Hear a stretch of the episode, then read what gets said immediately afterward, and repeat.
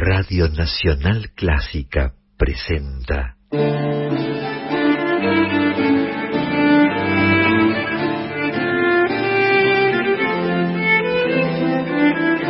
Clásica en La.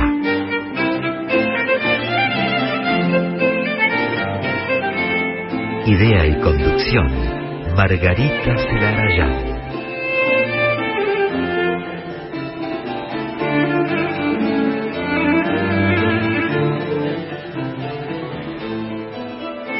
Por qué solo mujeres? Pues por esa sensación de abrir las aguas quietas y extraer de allí abajo un montón de sorprendentes criaturas abisales. Además, leyendo biografías y diarios de mujeres, una descubre perspectivas sociales insospechadas, como si la vida real, la vida de cada día, compuesta por hombres y mujeres de carne y hueso, hubiera ido por derroteros distintos de la vida oficial, recogida con todos los prejuicios en los relatos. Porque hay una historia que no está en la historia y que solo se puede rescatar aguzando el oído y escuchando los susurros de las mujeres. Rosa Montero, Nosotras, Historias de Mujeres y algo más, citada en el libro Feminismo y Música de Pilar Ramos López.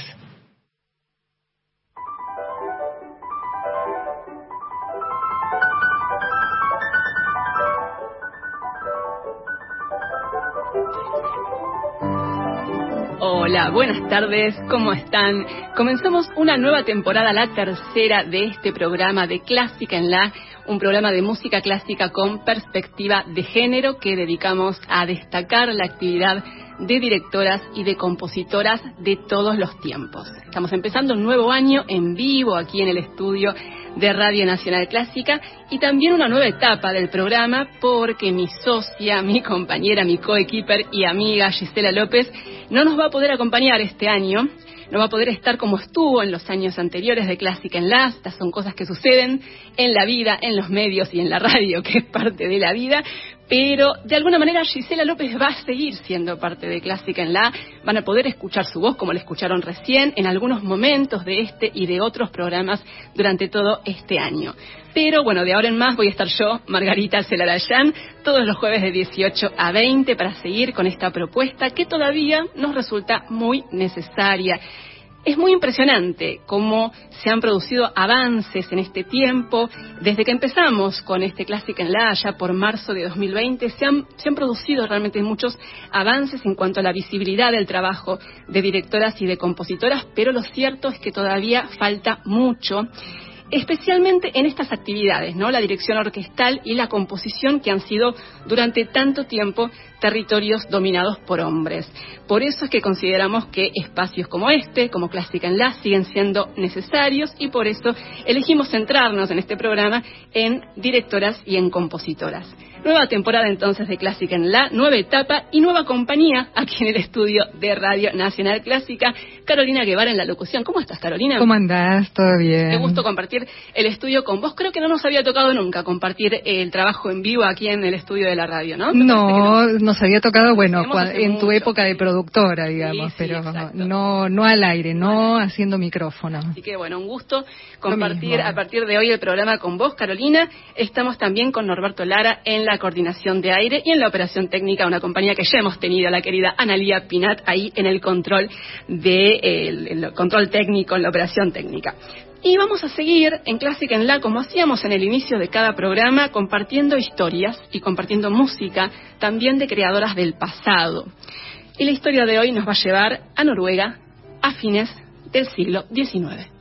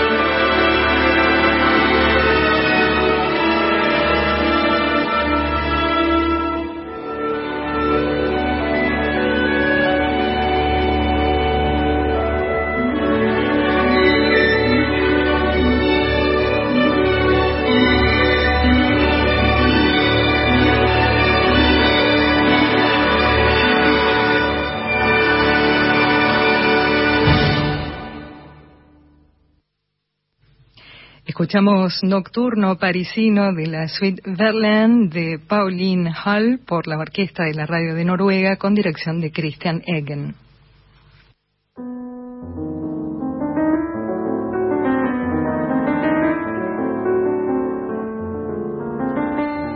Sabes, Caro, que cuando empezamos a hacer estas historias, cuando eh, Gisela eh, estaba presente en el programa en los años anteriores, eh, nos encontramos con un problema que es que muchas veces había algunas compositoras de las que había muy poca información sobre sus vidas y a lo mejor abundante música y casos inversos, ¿no? Poca música grabada y bastante información biográfica y en algunos casos también los dos extremos, ¿no? Eh, o bastante información y bastante música o poca información y poca música. Problemas con los que nos fuimos encontrando al adentrarnos en esta temática de las compositoras, en la historia de la música, y un caso eh, que también nos trajo problemas fue el de Pauline Hall, que es nuestra compositora de hoy, porque tenemos bastante información sobre su vida, pero poca música grabada. Pero la poca que hay realmente vale la pena disfrutarla y conocerla, como es el caso de lo que escuchamos recién, de este nocturno parisino de la suite Verlaine, de esta compositora noruega, Pauline Margaret Hall, que nació en 1888 en Hamar, una localidad en ese país, en Noruega. Pauline creció en un hogar que no tenía premios económicos, económicos, pero era un hogar muy musical. Su padre era farmacéutico y también chelista, y la madre tocaba el piano. Entonces era, por supuesto, un entorno muy estimulante para Pauline y para sus tres hermanos, que se vincularon, por supuesto, con la música desde muy temprano. Y Pauline, muy pronto, en la adolescencia ya decidió que quería dedicarse a la composición y a los 20 años empezó sus estudios precisamente de composición y en esa época también empezó a mostrar no solamente su determinación y su vocación, sino también una personalidad muy fuerte, muy decidida y muy emprendedora. Por ejemplo, en 1910, cuando tenía 22 años, o sea, apenas un par de años después de haber empezado a estudiar composición, ella misma organizó una serie de conciertos para presentar sus propias composiciones. Eh, poco tiempo después, 1912 aproximadamente, Pauline Hall se instaló en París con la intención de seguir estudiando composición, pero además de estudiar, se dedicó esencialmente a absorber todo lo que pudo de la vida musical de la ciudad, de París, una, una ciudad fascinante en ese sentido, en muchos sentidos, y particularmente en este sentido de la oferta cultural y artística, y Pauline iba permanentemente al teatro, a conciertos, a la ópera, con una avidez impresionante por conocer todo lo que pasaba, todo lo que sucedía, sucedía en la vida musical de París. Por ejemplo, presenció el estreno mundial de la consagración de la primavera de Stravinsky en el año 1913, nada menos. También tomó contacto con la música de Debussy, de Ravel, de Mussorgsky pero en 1914, después de pasar también un tiempito en Dresde estudiando, Pauline Hall tuvo que volver a Noruega por dos razones cruciales, que fueron por un lado la muerte de su padre y por el otro el comienzo de la Primera Guerra Mundial. Pero esa experiencia que vivió en esos años de juventud y de formación en Europa continental, principalmente esa etapa en París, tuvo un impacto muy fuerte en esta joven Pauline Hall y le permitió conocer todo un universo sonoro totalmente nuevo, muy distinto a los lenguajes de tradición nacionalista que estaban muy instalados por entonces en Noruega. Pero, curiosamente, ese impacto eh, que ejerció esa experiencia en París, en Pauline Hall, no se reflejó de inmediato en su propia actividad como compositora. De hecho, por ejemplo, en su primer concierto, cuando volvió a Noruega en 1917, presentó música que estaba muy ligada a la tradición romántica, con romanzas, canciones y piezas para piano, como este vals que vamos a escuchar ahora.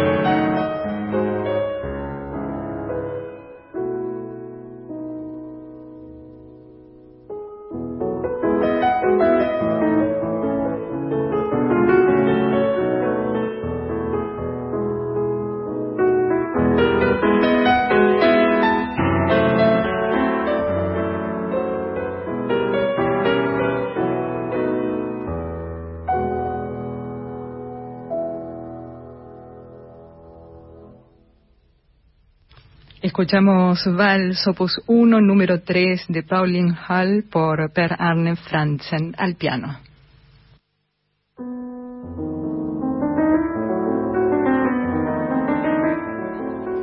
Y en 1920, Pauline Hall dio a conocer sus primeras obras sinfónicas, que tenían una importante influencia francesa, impresionista esencialmente, y una vez más lo hizo por iniciativa propia. Lo que hizo fue reunirse con otros dos compositores, entre los tres contrataron una orquesta y presentaron un concierto con sus estrenos de obras propias.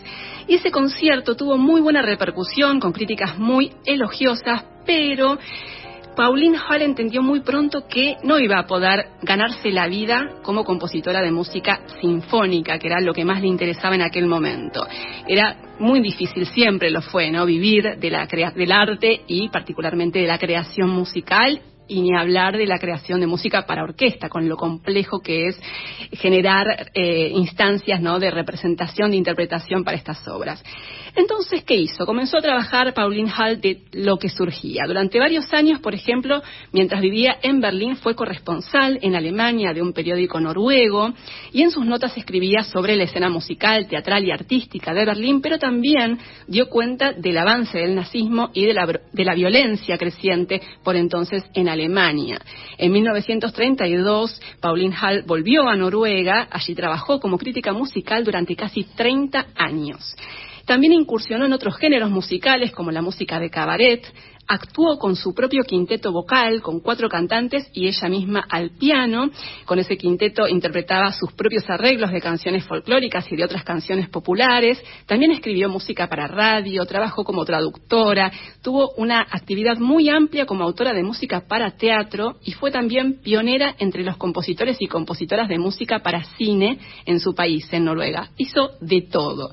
Pero además, Pauline Hall fue una promotora incansable de la música de sus contemporáneos, de compositores de su tiempo.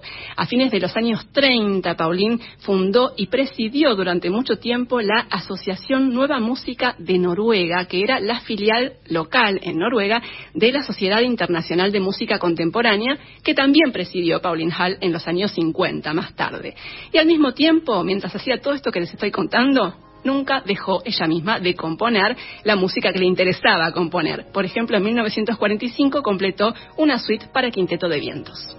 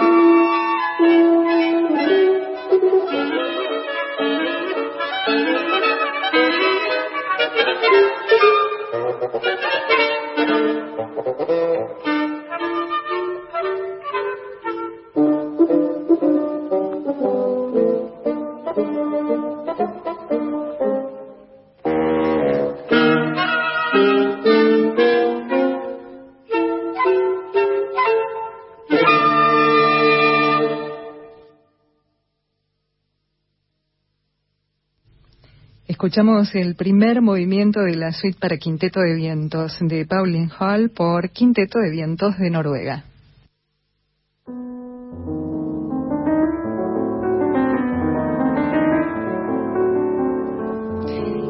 Hall logró ser valorada en su tiempo, desde mediados del siglo XX, como compositora y también como impulsora de la música de su época a nivel internacional.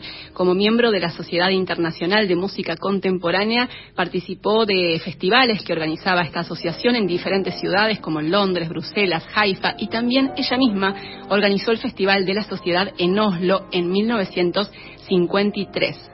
En 1958 recibió por sus aportes a la vida musical de Noruega la medalla de oro al mérito del rey y falleció Pauline Hall en Oslo en 1969 a los 78 años.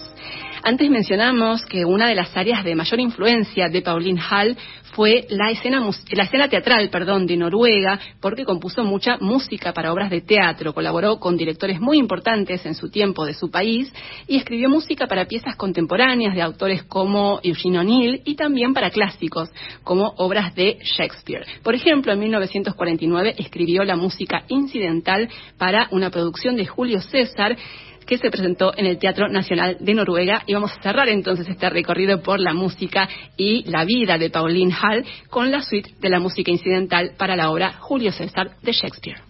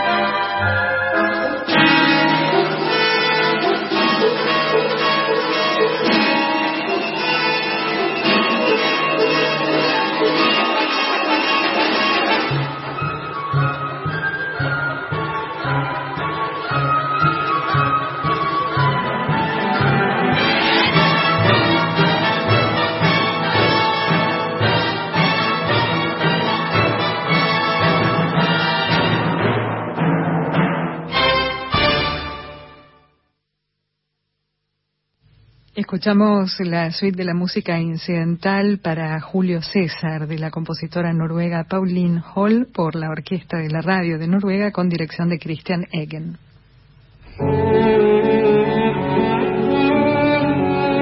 Bienvenidos sean los congresos, las ponencias, los ciclos de conciertos, los talleres, los álbumes recopilatorios de obras de mujeres. Shakira Ventura, musicóloga y docente española. Pero nuestra aspiración, bajo mi punto de vista, siempre debe ser que más pronto que tarde aparezcamos junto a los hombres, que no se creen cosas específicas para nosotras, porque eso al final pone de manifiesto la, la desigualdad que seguimos sufriendo, por desgracia. La escuchaste en Clásica en La.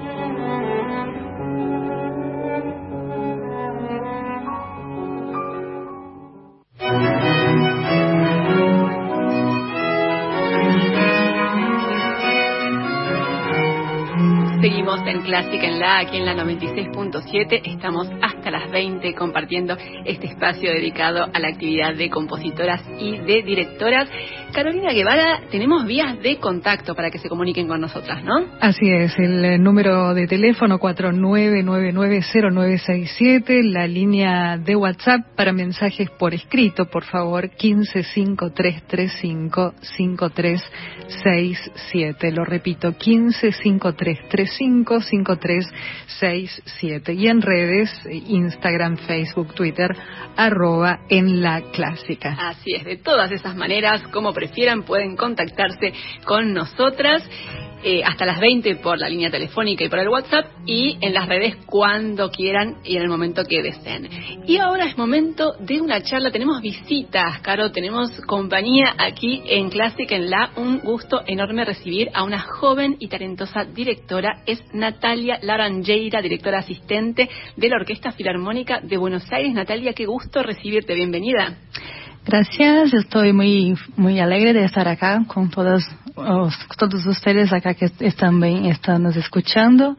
Entonces, eh, gracias por la invitación. Gracias a vos por acercarte aquí a, Radio Nacional Clásica. Un placer enorme poder conversar con vos hace rato, que teníamos ganas de charlar y ahora que estás en Buenos Aires, desde hace ya un largo rato trabajando en el Teatro Colón, eh, nos pareció una buena ocasión para aprovechar y conversar contigo. Natalia Laranjeira, les decía, es directora asistente de la Orquesta Filarmónica de Buenos Aires, cargo que ganó por concurso en el año 2020, asumió, pero justo vino la pandemia, ya nos vas a contar todas esas vicisitudes.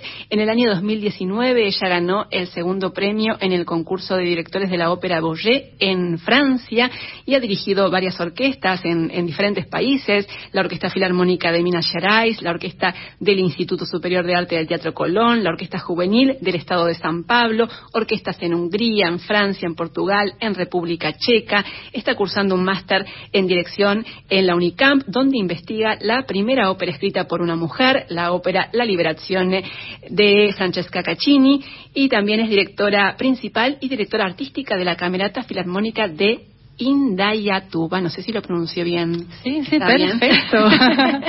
Natalia Laranjeira, empecemos por el comienzo. Me gustaría que nos empieces contando cómo fue que decidiste ser directora de orquesta. Wow. Voy a intentar resumir todo. Uh, pero empecé con la música muy temprano, con seis años, y siempre digo que los libros son fundamentales en esta primera infancia porque fue gracias a uno de una historia de Beethoven cuando era niño que yo vi que era posible estudiar música, compor y otras cosas. Entonces empecé uh, por causa de un libro estudiando música. E um dia uh, estava no conservatório e minha maestra sempre pedia relatórios, porque também há uma rádio em Brasil que é a Rádio Cultura, que uhum. tem programas de, de, de, música, e tínhamos que escutar dois programas e fazer eh, resumen de, de, lo que se de lo que se escuchaba, e uma vez ao mês um concerto em vivo. Então pedi, papá, necessito, porque que tengo que tener buenas notas. Entonces viró algo de, de. Entonces siempre íbamos uh, juntos en teatro municipal y en una de esas ocasiones vi una maestra dirigiendo, que es Lidia Amadillo. Una gran directora brasileña, sí. sí. Ela vi y dice, ¡Ah, mujeres pueden hacer esto, yo quiero. Entonces volví toda, todos mis estudios para empezar con la dirección. Pero fue muy temprano porque normalmente se empieza después de ser un concertista o alguien especialista en un instrumento. Y yo, no, mi instrumento es la orquesta, yo quiero una orquesta. Entonces empecé muy temprano con esto y fue claro gracias a una referencia, a una mujer que estaba en el escenario. Qué importante, que la verdad que interesantísimo lo que nos contás, porque ahí está la importancia de las referentes, justamente, el que haya mujeres eh, en, ocupando estos espacios que históricamente eh, no han podido ocupar, como el caso de la dirección orquestal y como el ver a una directora, además a Ligia, que es imponente, ¿no? Eh, eso, eso fue lo que despertó esa vocación tuya. ¿Y eh, qué vino después? ¿Etapas de, formación? ¿Y cómo fue la primera experiencia dirigiendo una orquesta? Bien, ah, creo que muchas orquestas eh, en Sudamérica a veces no tenemos la orquesta para dirigir. Claro, es un A veces hay orquestas, pero son profesionales que tienen una, temporada y, los alumnos no tienen mucho acceso. Entonces, entonces ¿cómo eh, desarrollar una carrera, tener experiencia si no hay orquesta para trabajar? Entonces, ah, empecé a hacer muchos muchos festivales. En Brasil hay muchos. Entonces, hacía ocho por año más o ah. menos, porque era seguro que allá tenía orquestas, eh, podría empezar a tener una, dirección, algún maestro que, que pudiera me dar ese tipo de conocimiento. Entonces empecé de esta forma. Y yo tengo uh, el hábito de no leer uh, e interpretar muy bien los editales cuando por ejemplo, a veces tienen que hacer una prueba y piden una, una música de confronto para que se elija quién va a ser alumno activo, que va a tener la oportunidad de dirigir, y los otros que serán oyentes. claro. Exacto. Y yo li errado, decía la, tiene que dirigir las nueve sinfonías de Beethoven eh, en la prueba. Y yo estudié las nueve, estaba como que en mi segundo semestre de la universidad. Eh, pero no era eso, era para elegir un movimiento de una de las sinfonías de Beethoven. Entendiste mal lo que te pedían. Yo estudié las nueve, las nueve. Bueno, mejor, mejor así, ¿no? Sí. De sobra, mejor de sobra. y cuando fue a hacer la prueba, el maestro estaba muy enojado de los otros alumnos que siempre eligían el primer movimiento de la primera sinfonía. Todos cuando decían el primero, eh, estaba, no, Foucault no puede, tiene nueve sinfonías. Y cuando me, me preguntó, ¿y usted va a dirigir o qué? No sé, puede elegir la que quieras. Sabías todas. Parece un poco arrogante, pero no era eh, mi intención. Yo interpreté mal el texto.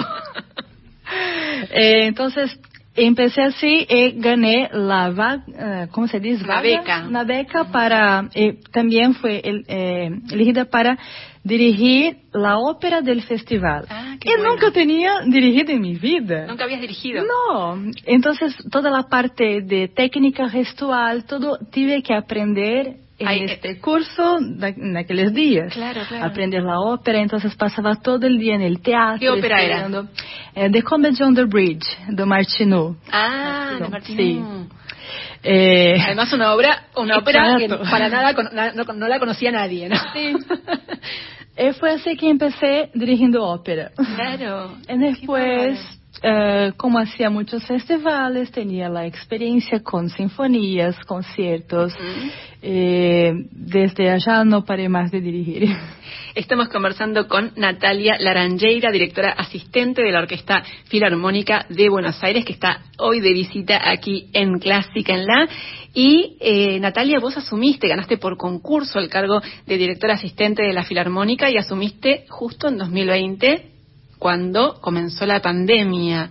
O sea que se demoró mucho tu posibilidad de viajar y empezar a trabajar con la orquesta. ¿Cómo fue? ¿Cuándo se produjo el primer contacto y cómo fueron esos primeros eh, encuentros con la Filarmónica de Buenos Aires, aquí en el Teatro Colón? Bien, yo hice la, el concurso en febrero de 2020. Eh, salió el resultado dice, ok, voy a cambiar mi vida, voy para Argentina y voy a empezar las cosas por allá. Entonces vení, eh, tuvo un, un concierto en la temporada, entonces en marzo, claro, en marzo, de marzo. Sí, que fue en la usina, entonces, wow, aquella experiencia de estar en Colón con los músicos. Y cuando yo iba a dirigir mi primer ensayo con la orquesta, que venía incluso un pianista de, de London, uh, me llamaron al teléfono y dijeron, oh, mañana uh, vamos cancelar el ensayo porque no sabemos lo que está pasando, pero creo que en breve vamos a volver. Es lo que pensábamos todos, ¿no? Esto va a ser un, poquito nada más. Ok, yo estaba estudiando porque el ensayo era en la mañana siguiente. Ok, entonces no voy a estudiar más. Eh, pasó todo lo que pasó, volví a Brasil algunos días después y cerró todo, la frontera, ah, mi proceso de migración paró, entonces no, no podría volver, no tenía cómo, no, era residente acá. Eh, mismo cuando la orquesta empezó las actividades con el Festival Piazzolla y todo eso, no, no podría estar acá porque la documentación... No me... La documentación, claro. Eh, continué trabajando en Brasil, donde tengo muchos proyectos. Eh, año pasado, en noviembre, Uh, para empezar una relación con la orquesta, uh, fui invitada a dirigir en el abono uh, en noviembre. Sí. Eh, fue mi primera experiencia real con la orquesta. Claro, y además dirigiendo un concierto en el Teatro Colón. Exacto. Nada menos. Sí. ¿Cómo fue eso? Primero que el repertorio era un grande desafío. Tenía un, concierto para piano de Gubaidulina que estaba haciendo cumpleaños, entonces tenía toda esta importancia de, de, dirigir una obra con una solista que fue Marcela, Marcela Entonces tenía sí una presión porque era algo muy importante. Eh, una uh, una serenata de, de, Brahms y una obra de Hilda Vianda. Uh -huh, una compositora argentina. Y, sí, sí. Entonces fue un, un, programa muy interesante con muchos desafíos. Eh, estar acá de nuevo parecía un sueño. Sí. Ser tratada como maestra invitada es muy distinto de todo, porque te trata muy bien, es, con flores, es increíble. y después, hace muy poquito, después de ese concierto, dirigiste recientemente, el 25 de marzo, ¿no? Otro concierto de la Orquesta Filarmónica de Buenos Aires con música de tres compositoras, de Claudia, Claudia Montero, de Irma Urtiaga y de Amy Beach. Y vamos a escuchar algo de ese concierto. Lo que vamos a compartir es el segundo movimiento del concierto para marimba y orquesta de Irma Urtiaga. ¿Qué puedes contarnos de esta obra de Irma Urtiaga? ¿La conocías? No, yo no, no la conocía, pero tenía muchas amigas del foro argentino. De compositoras. Exacto. Sí. Entonces hablé mucho uh -huh. con todas, eh, porque para mí oh, es muy importante conocer la música, pero más importante entender lo que pasó en la vida de los compositores sí. en general. Uh -huh. Porque la música es resultado de su claro. vida, de su trabajo. Entonces, claro. quería saber, eh, fue una experiencia muy especial porque Irma en la partitura deja muchas uh, instrucciones. Uh, por ejemplo, tenía una parte en el solo de marimba que decía, uh, muy caprichoso, pero con libertad. Ajá. Entonces, ella tenía este, este cuidado de también dar eh, un tipo de, de, libertad a los intérpretes. -huh. Y, y de, dejaba mesmo mensajes en la partitura. Eh, ponía, sí, claro, cosas de precisión rítmica, de, de andamentos y todo, pero siempre con este cuidado, con Entonces me, sentí muy próxima a una persona que nunca conocí. Que era encantadora, era una persona adorable. Y Mortiaga, además de una gran compositora talentosísima, era una persona muy querida por todas las personas, todos los que pudimos conocerla, eh, realmente adorable. Así que vamos a escuchar el segundo movimiento del concierto para marimba y orquesta de Ir Mortiaga con Joaquín Pérez en marimba y la Orquesta Filarmónica de Buenos Aires dirigida por nuestra invitada Natalia Laranjeira.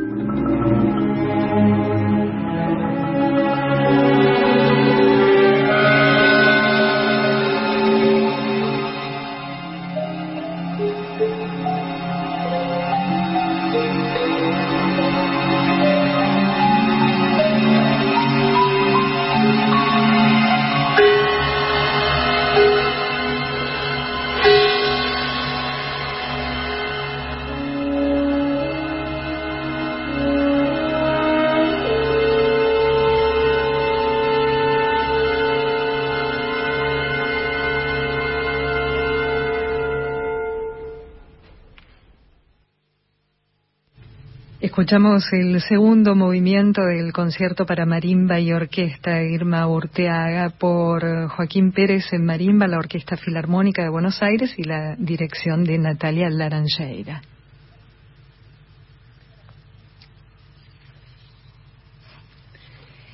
Y Natalia Laranjeira es nuestra invitada hoy aquí en Clásica en La, la directora asistente de la Filarmónica de Buenos Aires. Un trabajo que no todo el mundo conoce en qué consiste, ¿no? Ser directora asistente. Natalia, ¿puedes contarnos un poco cómo es el trabajo de una directora asistente? Sí.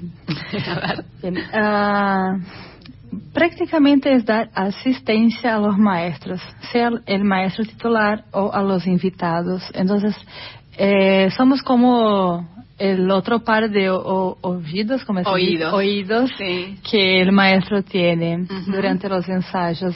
Lo ayudamos, ah, acá en esta sesión no está muy bien, tiene que mejorar para el próximo ensayo, entonces hacer estas cosas. Y también antes preparar todo el material, chequear todo antes para ver si no hay errores en las partes, si la transposición está cierta, si los cortes, porque por ejemplo, la filarmónica hace mucho ballet y a veces no va totalmente. La, música, tiene cortes o se agrega otras músicas. Entonces, este trabajo antes de que llegue al ensayo yo lo hago junto al copista y, al archivo también. Eh, y también algo que tiene pasado que es bueno para mí porque gano más experiencia, es que algunos maestros invitados a veces no pueden hacer el primer ensayo por causa de sus compromisos de viaje, entonces yo estoy haciendo todas las lecturas de todos los programas, entonces ah. todas las semanas estoy dirigiendo la orquesta. Ah, bueno, pero también da un poco de desespero porque tengo una semana para estudiar claro, todo muchísimo repertorio que estudiar, claro, en poco tiempo. Eh, entonces, este año estaba uh, haciendo asistencia para un maestro que dirige un programa con Beethoven, estudiando el próximo de la próxima semana. Y tengo que estudiar mi concierto también. Eran tres repertorios al mismo tiempo. Pero esto me encanta en la música, esta, esta posibilidad de siempre estar con una música nueva. eh, básicamente es esto que estoy haciendo acá, es ayudar los maestros para que todo salga lo máximo perfecto posible. Y que esté todo listo para que cuando ellos lleguen para el ensayo, que tienen muy pocos ensayos, ¿no? bueno, a veces un solo ensayo antes del concierto, a veces dos, pero es muy poco, ¿no?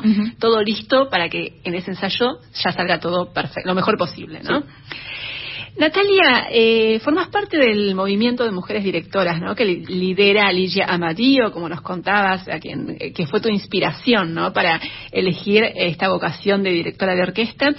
Eh, y este movimiento surgió a partir de los simposios de mujeres directoras que convoca siempre Ligia Amadío. Sé que participaste en esos simposios, ¿no? Participaste creo que en todos. Sí, en todos. Desde el primer simposio que fue presencial en Brasil, después hubo un en Montevideo, y la tercera edición fue online. De 2020, sí.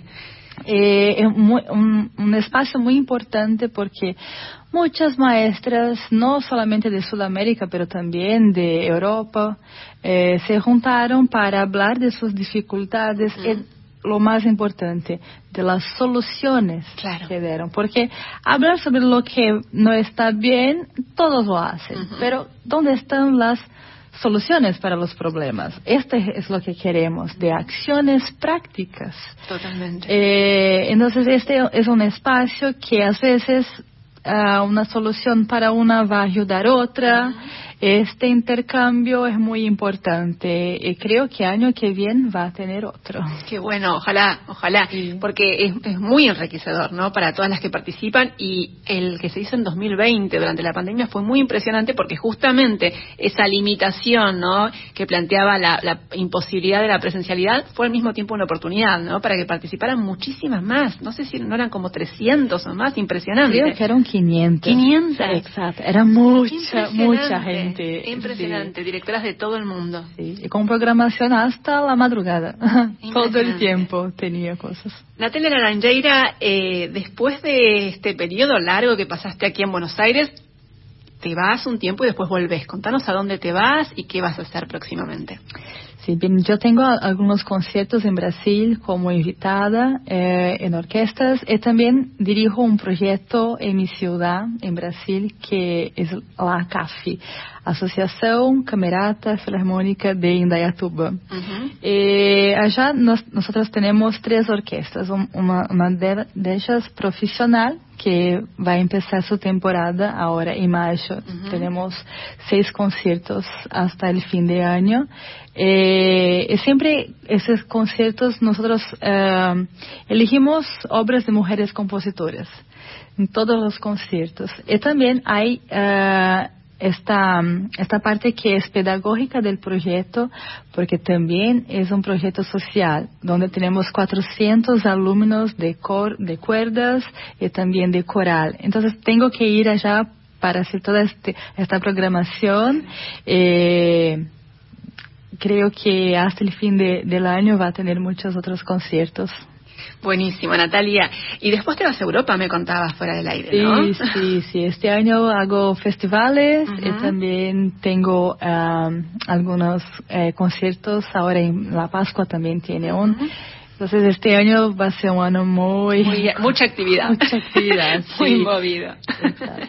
Natalia Laranjeira, ha sido un placer enorme tenerte aquí en Clásica, en la Radio Nacional Clásica. Muchísimas gracias por la visita y no va a ser la última seguramente. Te vamos a volver a invitar para seguir conversando y vamos a despedirte con algo más de música de ese concierto que dijiste hace muy poco en el Teatro Colón a fines del mes de marzo. Vamos a despedirte con música de Amy Beach. ¿Conocías la música de Amy Beach, esta sinfonía que dirigiste? Sí, sí, yo ya la conocía. Eh, es una sinfonía que te, tiene temas eh, muy importantes de canciones que ella ya había escrito. Eh, también resgata algunos temas folclóricos de Irlanda, de Escocia. tiene de todo en esa sinfonía. Ella se, se quisiera podría ter hecho unas 10 sinfonías con tanto sí. material que tenía solamente en esta. Eh, fue un gran desafío armar todo esto porque es una sinfonía que tiene muchas camadas, mucha polifonía. Uh -huh. Entonces es increíble, me encanta la obra de esta mujer. Nos vamos a quedar entonces escuchando el segundo movimiento de la sinfonía de Amy Beach, Natalia Laranjeira. Muchísimas gracias por esta visita y hasta la próxima. Gracias a vos. Thank you.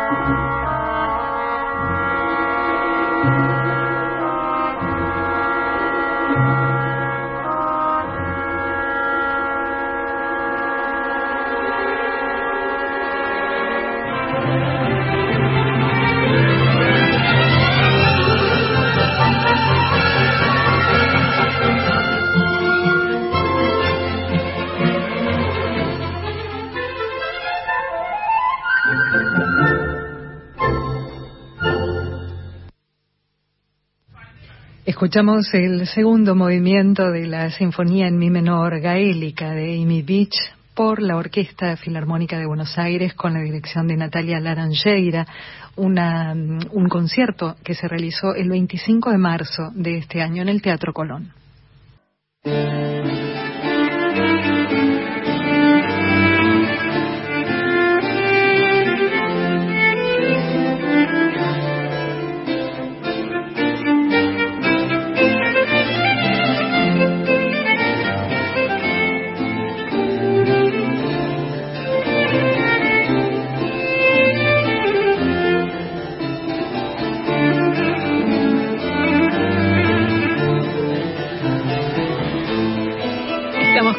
Comenzando la segunda y última hora, los últimos en realidad 50 minutos y un poquito menos de Clásica en la, aquí en la 96.7. Estamos hasta las 20 compartiendo este espacio que dedicamos a la actividad de compositoras y de directoras. ¿Les recordamos eh, a nuestros oyentes, Caro, las vías de contacto? Claro, como no, la línea telefónica 49990967, el número para enviar mensajes por escrito a través de WhatsApp es el 1553355367, eso durante el programa, y si no, toda la semana pueden comunicarse a través de las redes sociales, Instagram, Facebook y Twitter arroba en la clásica. Así es. Y también les recordamos que el programa, que todos los programas en realidad desde el año, desde comienzos del año 2021 están disponibles para escucharse en formato podcast cuando quieran, en el momento que deseen y en el dispositivo que tengan a mano pueden encontrarlo en las plataformas digitales, en Spotify y en iTunes. Nos pueden encontrar como podcast clásica en la y ahí ya están disponibles los programas desde comienzos de 2021 y después cada programa de ahora en más. Después de, a partir del fin de semana aproximadamente, ya están disponibles para que puedan escucharlos en el momento que prefieran. Y ahora vamos a compartir algo de lo que sucedió en el mes de marzo, porque suele pasar que cuando se acerca el Día Internacional de la Mujer hay un mayor énfasis ¿no? en lo que es la visibilización de la actividad de las mujeres, por ejemplo, en el terreno que nos compete, que es la música académica. La verdad que esperamos que llegue el día en que eso ya no sea necesario, ¿no? Y va a ser cuando escuchar música de compositoras en un concierto sea algo habitual y no algo excepcional como sigue siendo ahora, ¿no?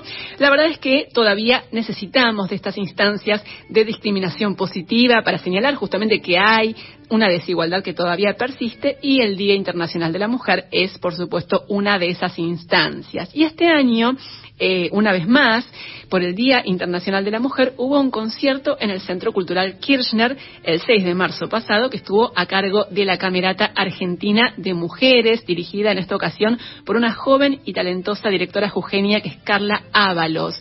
Fue un concierto con música de compositoras argentinas de diferentes épocas, desde comienzos del siglo XX hasta la actualidad. Así que vamos a compartir algunos momentos de ese concierto de la Camerata Argentina de Mujeres el 6 de marzo pasado en el CCK y elegimos empezar con música de Elsa Calcaño, compositora, también pianista, docente, crítica musical argentina que vivió entre 1905 y 1978, que empezó a componer hacia la década del 30, recibió premios y logró difundir su música en su tiempo. De hecho, por ejemplo, estrenó algunas de sus obras sinfónicas nada menos que en el Teatro Colón.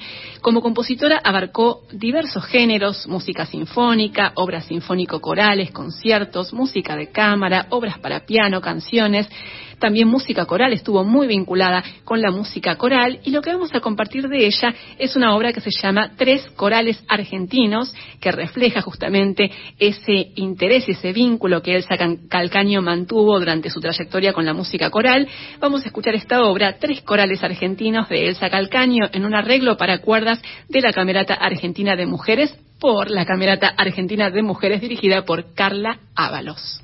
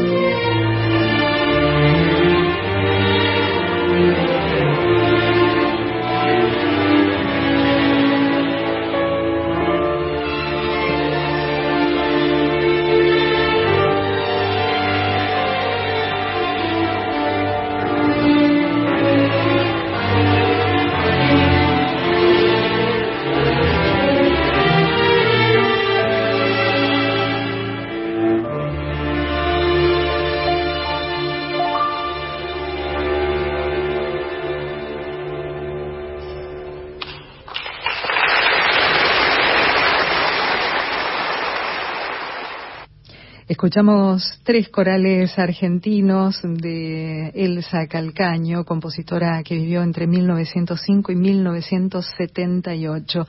Arreglo e interpretación a cargo de la Camerata Argentina de Mujeres con dirección de Carla Ábalos.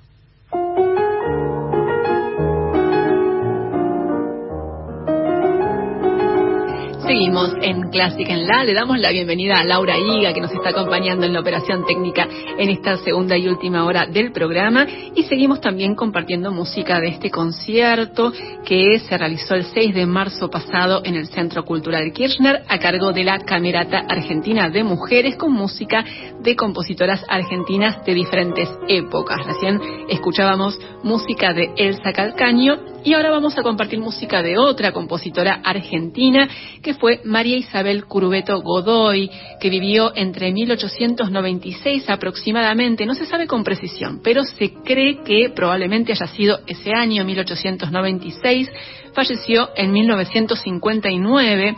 María Isabel Curubeto Godoy fue una niña prodigio del piano. Se sabe que Puccini la escuchó cuando Puccini vino a la Argentina eh, a presentar algunas de sus óperas, la pudo escuchar a María Isabel Curubeto Godoy y quedó tan impresionado que escribió una carta de recomendación que le permitió a esta joven prodigio ganar una beca para estudiar piano y composición en Italia.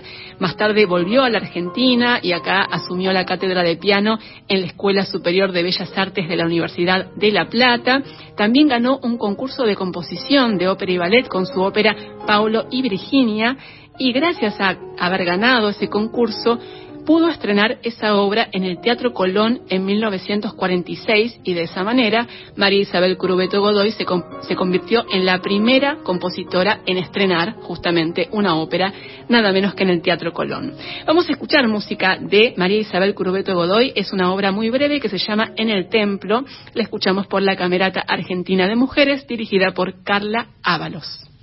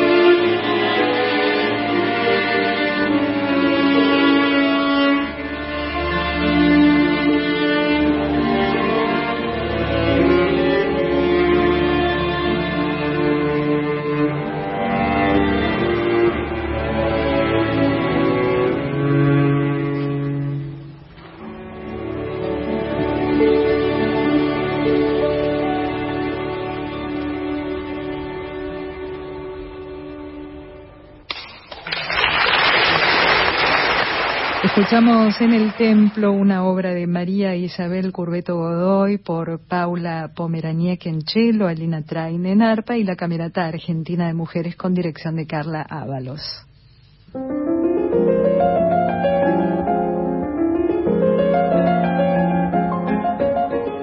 Y recién compartíamos música de un concierto que se realizó el 6 de marzo pasado durante la Semana de la Mujer, digamos poco antes del Día Internacional de la Mujer en el Centro Cultural Kirchner y en muchas partes del mundo se realizaron conciertos eh, por el Día Internacional de la Mujer, por supuesto con música de compositoras. Y elegimos un concierto que ese día se realizó en Dublín, en Irlanda. Fue un concierto dirigido por una joven directora que se llama Neil Venditti, una directora que tiene creo que alrededor de 26 años, que nació en Italia, de origen turco.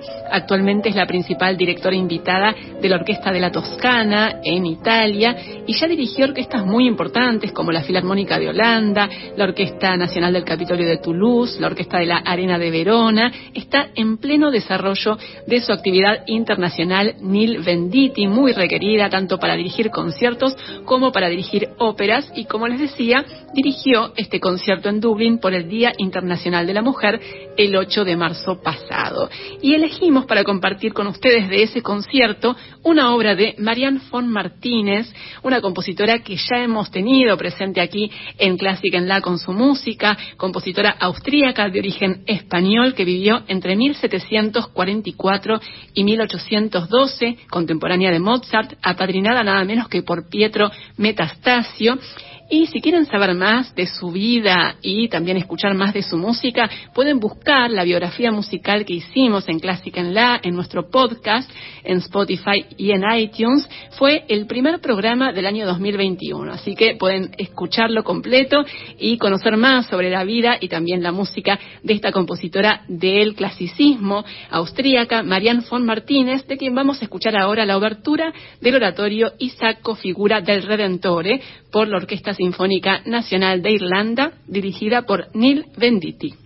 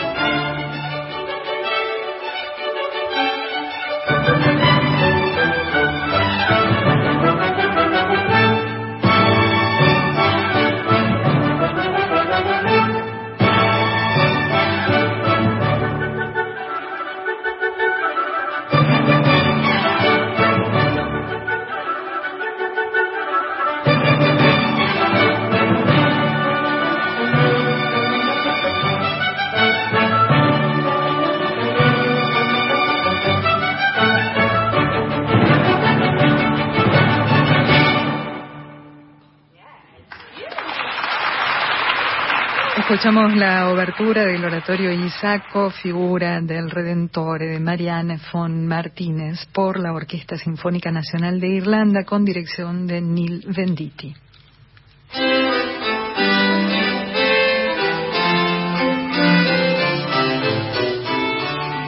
En este concierto donde se interpretó esta obra que estábamos escuchando de Marianne von Martínez, que fue en Dublín, en Irlanda, el 8 de marzo pasado, se interpretó también música de otras compositoras, por ejemplo de Joan Tower, compositora estadounidense, nacida en 1938, es una compositora con más de seis décadas de trayectoria que colaboró con muchísimos ensambles, intérpretes y orquestas, principalmente en Estados Unidos. Tiene un catálogo muy amplio y muy diverso, Joan Tower, con música de cámara, conciertos, música para ballet, obras corales, obras para instrumentos solistas. Y la obra que vamos a escuchar de ella es muy breve y está inspirada en una pieza de Aaron Copland, que es la fanfarria para un hombre común. Pero la obra de John Tower se llama Fanfarria para la mujer poco común. Vamos a escucharla entonces, en realidad es la fanfarria para la mujer poco común número uno de Joan Tower, esta compositora estadounidense nacida en 1938. La escuchamos por la Orquesta Sinfónica Nacional de Irlanda, dirigida por Neil Venditti en este concierto del 8 de marzo pasado en Dublín.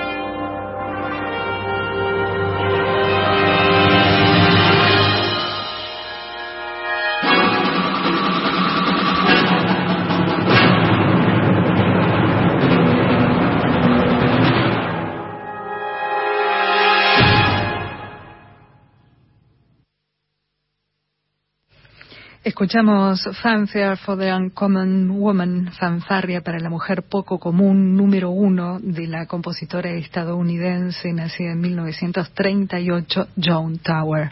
Interpretó la Orquesta Sinfónica Nacional de Irlanda con la dirección de Neil Venditti eh, como parte de este concierto que se realizó en Dublín el 8 de marzo de este año. Siento que debo luchar por mi música, porque quiero que las mujeres ocupen sus mentes en tareas grandes y difíciles y no que permanezcan abrazadas a la orilla, temerosas de lanzarse al mar. Ethel Smythe, compositora inglesa, 1858-1944.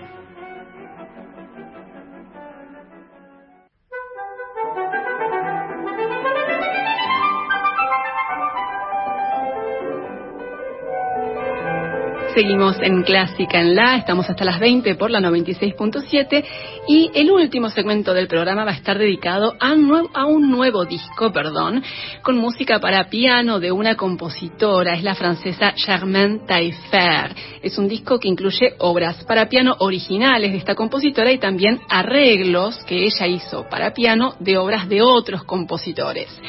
Germaine Taillefer, les recordamos, una compositora que estuvo también presente con su música en varias ocasiones aquí en Clásica en La, fue una compositora francesa que vivió entre 1892 y 1983, que fue la única mujer miembro del grupo de los seis, de Les Six, que también integraban, entre otros, Francis Poulenc, Darius Milhaud, Honegger, y fue una compositora que tuvo una amplia actividad durante casi, no sé, 90 años vivió y siempre con muchísima producción, muy prolífica, muy ecléctica, compuso en los géneros más variados, y en este caso lo que vamos a compartir, como les decía, es música para piano de ella, de Germaine Taillefer, de este disco, editado hace poco por el sello Gran Piano, con interpretación del pianista Nicolás Horvath. De esta manera nos vamos a ir despidiendo de este clásica en la de, de hoy con varias piezas para piano que después Carolina les va a detallar cuáles son de Germaine Taillefer por Nicolás Horvath. Los dejamos con la música de esta gran compositora francesa y nos volvemos a encontrar el próximo jueves a las 18 aquí en Clásica en la.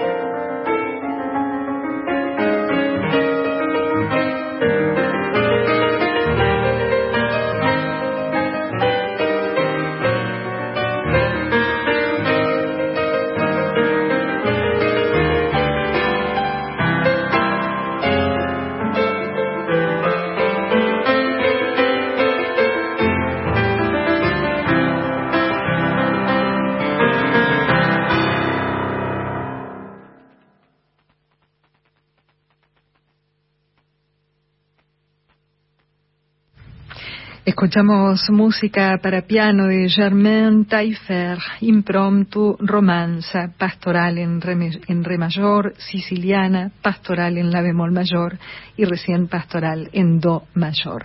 El intérprete Nicolás Horvat.